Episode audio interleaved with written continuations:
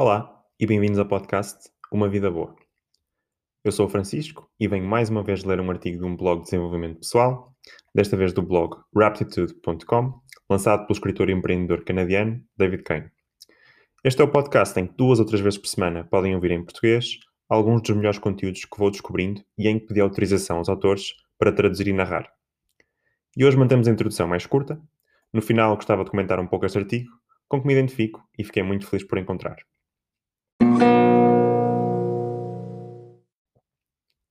Não há decisões certas. De David Kane, do blog Raptitude.com. Às vezes fico preso a decidir em grandes compras, durante meses até. Se eu não encontrar uma impressora ou um par de ténis de corrida que sinta como sendo os certos, para mim, pelo menos, costumo não decidir e ir procurar mais informação.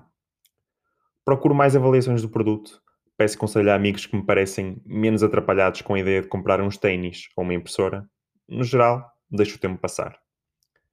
Há uns anos atrás, depois de um mês de precisar, mas não comprar uma impressora, fiz um tweet do género: Estou à procura de comprar uma impressora, mas não sei por onde começar. Algum conselho? Momentos mais tarde, o meu bom amigo Nate respondeu algo nestas linhas: É assim que se adquire uma impressora. Vais a uma loja e compras uma impressora. E eu fiz isso. E tenho que admitir que a estratégia dele funcionou pelo menos tão bem como os meus típicos 3 meses de contemplação. Escolhi uma das impressoras que tinham na loja e ela imprime. Pelo que acabei por comprar a impressora certa, mas na altura senti que tive sorte. Eu não sabia que era a escolha certa e simplesmente arrisquei numa. Foi um risco calculado que acabou por resultar. Muito do stress e da dificuldade da vida resume-se a tomar decisões, grandes e pequenas, e nunca param de aparecer. Qual é a escolha certa? Arranjar o carro antigo ou investir num novo? Ficar no emprego ou despedir-me e ser freelancer?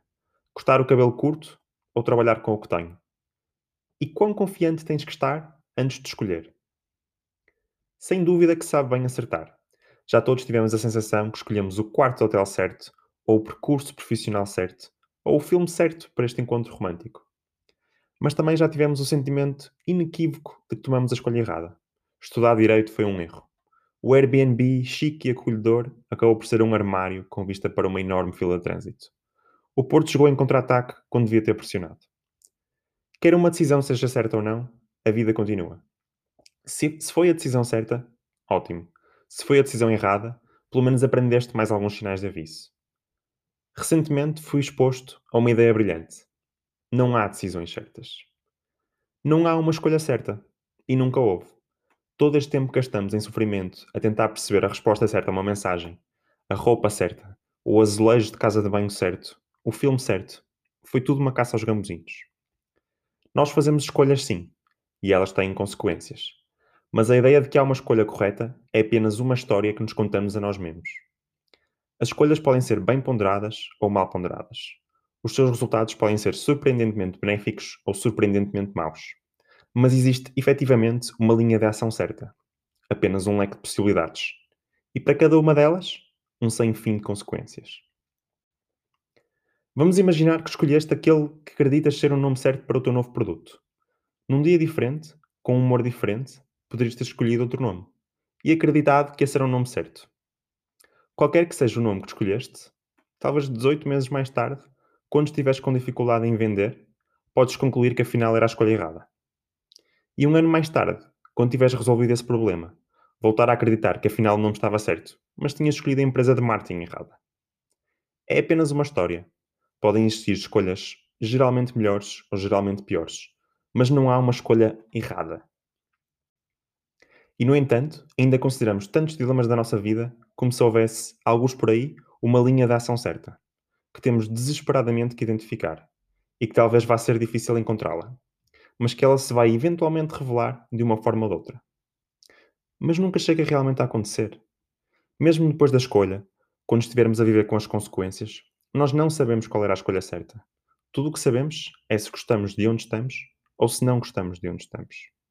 Claro, podes atribuir onde estás a virtualmente todas as decisões que tomaste. Escolher o nome do produto A em vez do B, acabar com a tua paixão no secundário, mudar de casa para a costa, conviver com janadinhos em vez de betinhos, não acordar cedo o suficiente durante os últimos anos. Que opções é que estavam certas ou erradas exatamente? É, um, é uma análise sem propósito, exceto talvez para usar mais tarde como argumentos para nos culparmos ou culparmos outra pessoa. E pode parecer uma distinção semântica. Ok, não há uma decisão certa, mas obviamente há decisões melhores e decisões piores. Mas a distinção importa. Há uma grande diferença entre tentar fazer decisões sábias e bem informadas e tentar fazer as decisões certas. Primeiro, implica que conseguir mais informação nunca vai revelar a decisão certa. Mais informação pode ajudar, mas nunca haverá informação suficiente. Em algum ponto, terás que arriscar, e mesmo assim, não vais saber o que era melhor.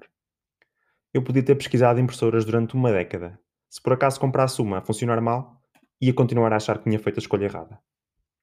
Segundo, a ideia da escolha certa implica que as consequências da tua escolha estão de alguma forma claramente conectadas e isoladas de todo o resto. Escolhe a opção A e traz a consequência X. Mas não há uma relação de um para um nas escolhas e consequências, como portas na ronda bónus de um concurso em que cada uma esconde um prémio ou uma consequência. Cada ação despoleta infinitas consequências e uma cascata de efeitos que são muitas vezes benéficos e detrimentais, tanto de curto como longo prazo, tanto desejados como indesejados, tanto conhecidos como desconhecidos. A tua escolha de trabalhar de casa liberta tempo que passavas no trânsito. Bom. Mais tempo de família. Bom.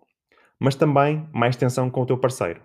Mal. Estilo de vida mais sedentário. Mal. E sabe-se lá mais o quê? Cada um destes efeitos influencia outras partes da tua vida, de formas visíveis e não visíveis, para sempre.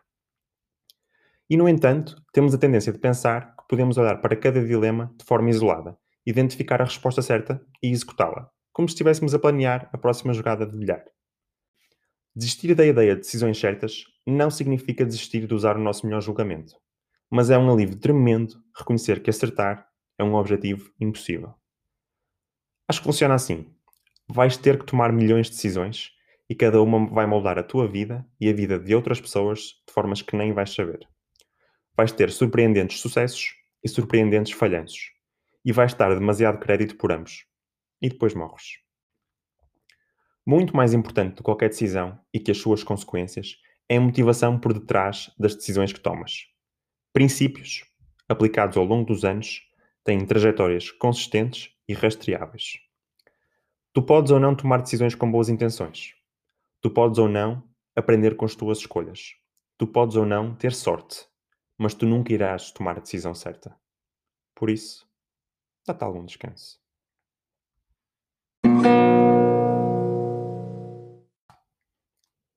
Bem, como disse no início, identifico-me bastante com este artigo e é algo que sinto que tenho vindo a conseguir praticar há alguns anos.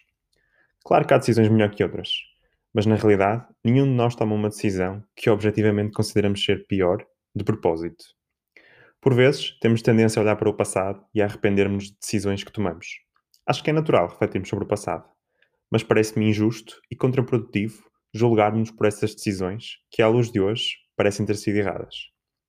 Provavelmente estamos apenas a considerar os aspectos negativos que achamos terem vindo dessa decisão e a desconsiderar aspectos positivos que efetivamente vieram dessa mesma decisão. Naquela altura, tomamos uma decisão com uma combinação da informação que tínhamos disponível em combinação com a pessoa que éramos e sim, aos olhos de hoje, pode parecer um erro. Pode até efetivamente ter sido uma decisão errada. Mas ainda bem que conseguimos perceber isso hoje. É sinal que evoluímos enquanto pessoa. Acho que abordar decisões de forma mais leviana me tem trazido imensa paz na vida. Provavelmente também terão amigos em que até escolher o sabor do gelado parecem tomar uma decisão dificílima, como se estivessem a escolher a faculdade a que querem concorrer. Mas a verdade é que se a decisão é assim tão difícil, é porque as escolhas são muito próximas em termos de valor e não consegues prever exatamente quais são as consequências das mesmas, pelo que não importa assim tanto se escolhes morango ou avelã. E embora seja muito importante se decides estudar engenharia ou psicologia, se ambas te parecerem muito boas escolhas, vais certamente ser feliz. E se por acaso não fores, não dês por garantido que foi por essa decisão. E lembra-te que há sempre tempo para explorarmos outras paixões. A grande maioria das decisões são fáceis quando sabemos quem somos e não abdicamos dos nossos valores. E isso sim importa clarificar. Obrigado por estarem desse lado. Francisco.